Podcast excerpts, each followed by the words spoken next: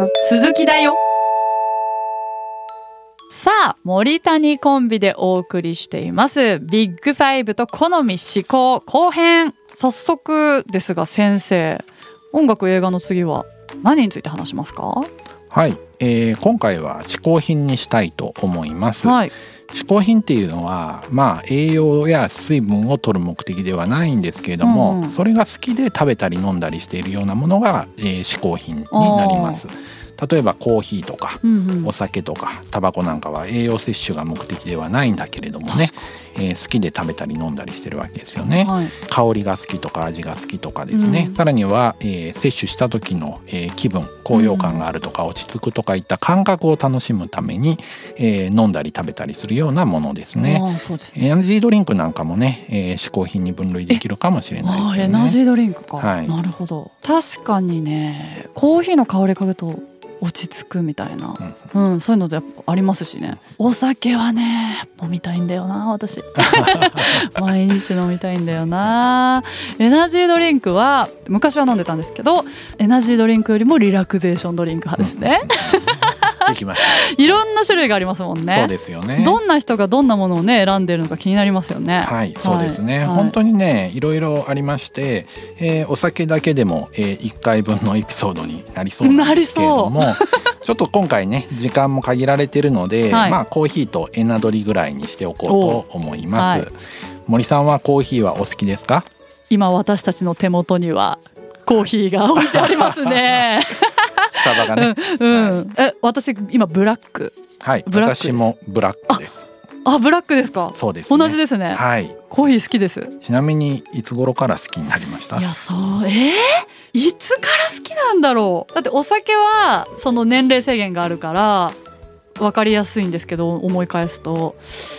コーヒーがいつから好きかって全く記憶になくっていつの間にか好きになってたから不思議、不思議ですよね、うん、先生わかります？いつから好きか、いやー本当に微妙ですけれどうも、ん、受験生の時にはもう好きだったので、高校生の時はもう試験勉強の時にはずっと飲みまくってましたね。そうなんだ、はい、え高校生の時あんまり飲んでた記憶ないな。ちなみに作品を作ったりする時なんかに飲んだりとか生活習慣上飲むようなタイミングはありますか？いやもうやっぱり作ってる時とかコーヒー絶対に飲んでますね。ああやっぱりね。うーん。でもなんかコーヒー飲みすぎてちょっとあなんか胃がきついなって なってくる時はそれをちょっと紅茶に変えたりとか,、うん。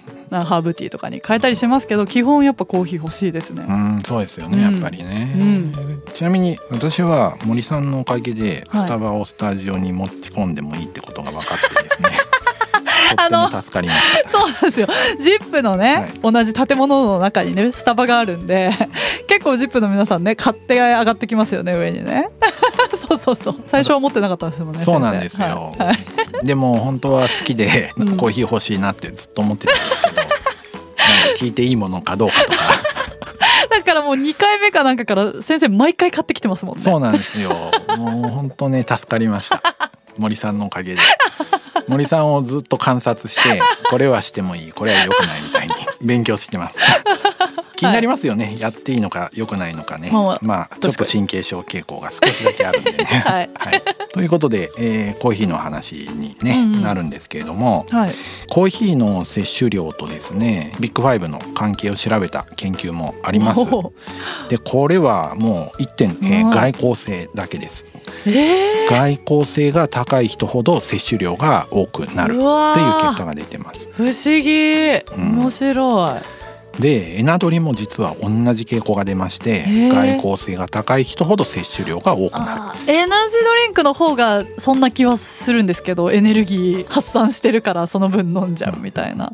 コーヒーもなんだ。そうなんですよ。カフェイン。そうカフェインですね。うん要するに刺激物ですよね。うん。うん森さんも外交性が高い、はい。そしてコーヒーをよく飲む。うん。で私もまあちょっと外交性が人より高くてうん。コーヒーをよく飲むっていうことなんで、ここでは今のところ一致してますようんうんね。うん。ところで内向的な内田さんはどうですか？内向的代表として内田がいつも なんか谷先生の中にもう刻まれちゃってるそうなんかね刻まれちゃっててとりあえず内向的な人を探そうと思ったら内田さんのことを聞くことにしてます。えっとですね確か内田くんはカフェラテ頼んだりしてますね。あやっぱりブラックではない。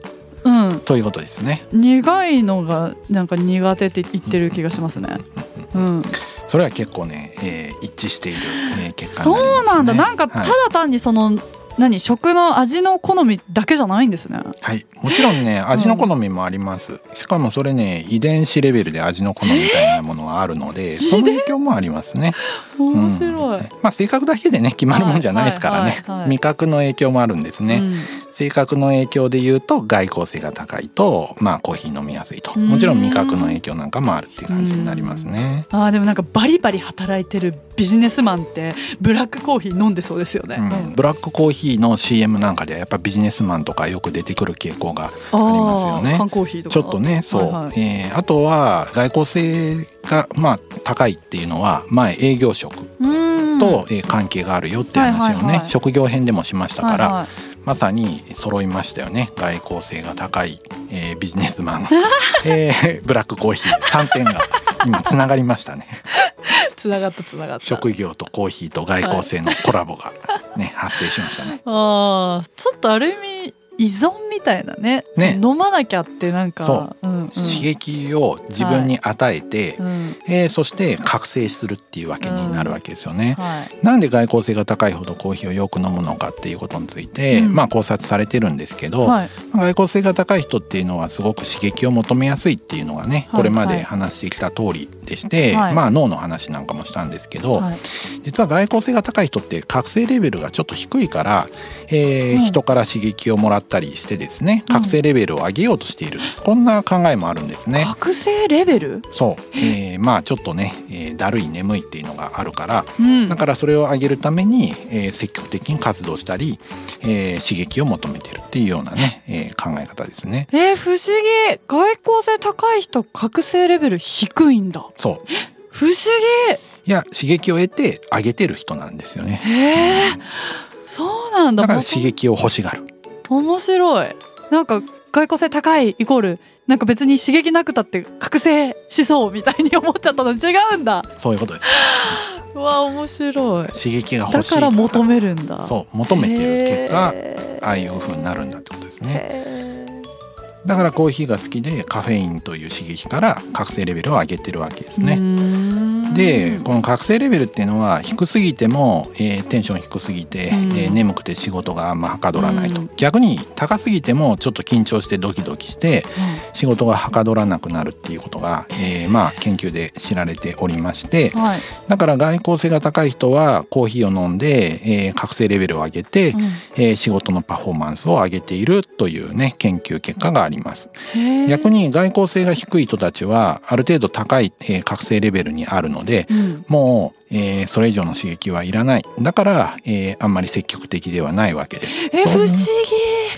いやこの話なんかめっちゃ不思議ですね、うん。その外交性高いと、えっと、アドレナリンじゃなくて？ドーパミン。ドドーパミン、うん。ドーパミンを出したがるまあそういうことですね。出したいから刺激を欲してはい出す、はい、外要するに不足してるから出したくって、えー活動的になってるっていうことですよね。うわ刺議激が欲しいわけですね。だからじゃあ外交性低い人はその必要がないそう足りてるから。だからもうそれ以上はいらないから、えーもう活発に積極的にはならないわけです。刺激いらない。えー、じゃあ例えばそのじゃあ基準値的にまあ平平均というかその、はい内向的な人の方がドーパミンが出もう通常出てるんですねそういうことです。足りてまあるっていうか、不足してないっていうことですよね。あ不足がそれ以上はいらないからあんまり活動したくない。逆に足りてないからうん。たくさん刺激が欲しいっていうのが外交性ですよね。えーもちろん性格だけでコーヒーが好きかどうかは決まらないというのは先ほど言った通りではい、もともと生まれつきの味覚なんかも影響します、うん。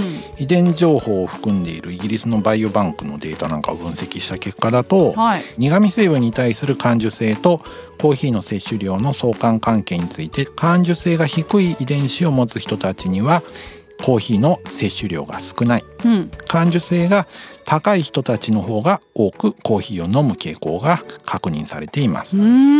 ちょっと意外な結果なんですけれども、えー昔はコーヒーが好きな人はうん苦味に鈍感だからたくさん飲むっていう考えもあったんですが、へー実はその逆で、うんうん苦味に敏感な人がたくさん飲んでいるという結果になっています。そうあじゃあこれちょっとあでもずれちゃうのかな話。あのゴーヤとか ビールとか苦いのがもう苦手って人といやこれが美味しいんじゃんみたいな。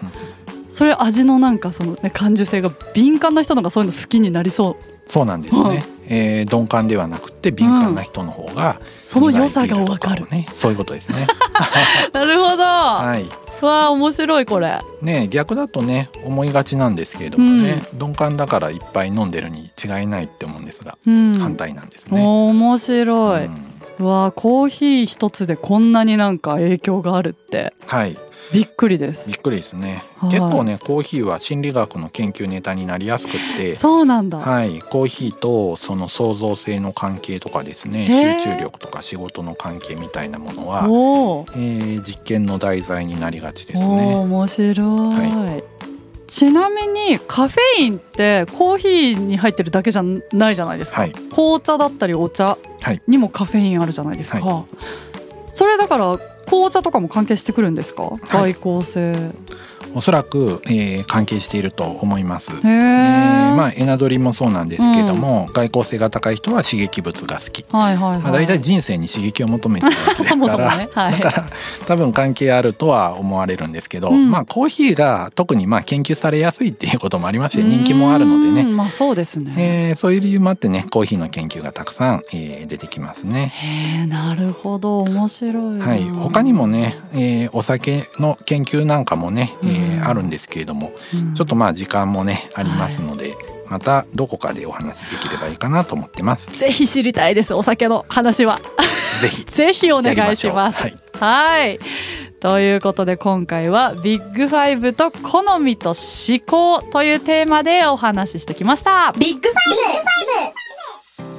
今日のまとめとしては性格は好み思考と関係していますね。はい、はい、もちろん関係しているという結果になってはい。いやコーヒーの話面白かったです。ます。そうですよね。そう。ちょっとね外交性高い人はうん。コーヒー摂取量多い、そうですね。これからはスタバでそういう風に見てみると 本当にさっき言ったように確かに。やっぱビジネスマンもブラックコーヒー頼んでるかな みたいなずっとコーヒー見てると面白いかもしれないですね。人間観察しちゃいそうですねえレジの人に聞いてみたいですよね。確かに確かにそう外交性と覚醒レベルの話がめっちゃなんか不思議で面白かったんで、そうですね。そう覚醒したい人なんですよ。刺激が欲しいんですよ。それもやっぱ脳が決めてるわけですね。そうですね。過去のエピソードにね、うん。戻りますね。ねえ脳の話ね改めてちょっとね、うん。聞いてほしいですね。ねえ、つながれますね。はい。というわけでねすごく面白い回でした。ありがとうございました。さてここまでビッグファイブで紐解く価値観編ということで過去最長となる8回にわたってお話ししてきました価値観ってよく使う言葉だしとても身近な感覚ではあったんですけどこうやって改めて考えてみるととても奥が深くて分かったようなぶっちゃけちょっと混乱しちゃうところもあってでもあのこれがきっかけですごく自分の価値観というものに対して考えるようになりました。ということで次回からはこのビッグファイブで紐解く価値観まとめと題しまして改めて価値観って何だろうということについて話し合ってみようと思います。次回もお楽しみに。この番組では今後もビッグファイブ分析を通して私って何者を紐解いていきます。今後も毎週月曜木曜に配信していきますので応援の意味も込めて番組のフォローよろしくお願いします。フォローしてると通知が来るので聞き逃すこともないですよ。また番組への疑問質問ご意見なども概要欄。アンケートフォームからもしくはツイッターで「ハッシュタグ心理学雑談」をつけてツイートしてください。各種サブスクリプションサービスでの高評価およびコメントも合わせてお待ちしております。すでにコメントをくれた方々本当にありがとうございます。さあ谷先生今回も一つコメントを紹介させてください、えー通勤中に聞いてます。先生のリラックスした声と女性パーソナリティの元気な掛け合いがテンポよく聞いてて面白いです。そして朝からとても元気がもらえます。自分自身のパーソナルな部分が紐解いていかれるのがとても興味深いです。いろんな人の悩み相談コーナーとかあったら面白いです。とのこと。いやー嬉しい。あの私も周りの聞いてくれてるっていう知人にいや谷先生のあのトークの感じとあの森さんの 雰囲気がすごいなんかいいねってバランスがいいねってめっちゃ言われるんですよ。そうですね。この森谷コンビで正解でしたね。そしてこのいろんな人の悩み相談コーナーあったら面白いですってうん。来てるんで、えやってみたいですねね。今後。うん。お悩み相談コーナー。うん。ぜひあの皆さんお悩みお待ちしてますよ。どんどん送ってくださいさあそして概要欄からはビッグファイブ診断が受けられます。まだの方はそちらもぜひ診断してみてください。なおメールアドレスの入力ミスで診断結果が送信されていないケースもあるので間違いのないよう十分に確認した上で送信してください。まだ結果が届いてないよという方は先ほどお伝えした概要欄アンケートフォームからご連絡いただければと思います。それではまた次回お会いしましょう。さようなら。ビッグファイブ私って何者？心理学雑談では月額500円でサポーターを募集しています。サポーターになっていただいた方には番組オリジナルステッカーをお送りして月1回の収録の一部を見学してもらいながら質問にも答えていこうと思います。詳しくはこのエピソードの概要欄からチェックしてください。あなたもこの番組の輪に入りませんか？たくさんのご参加お待ちしています。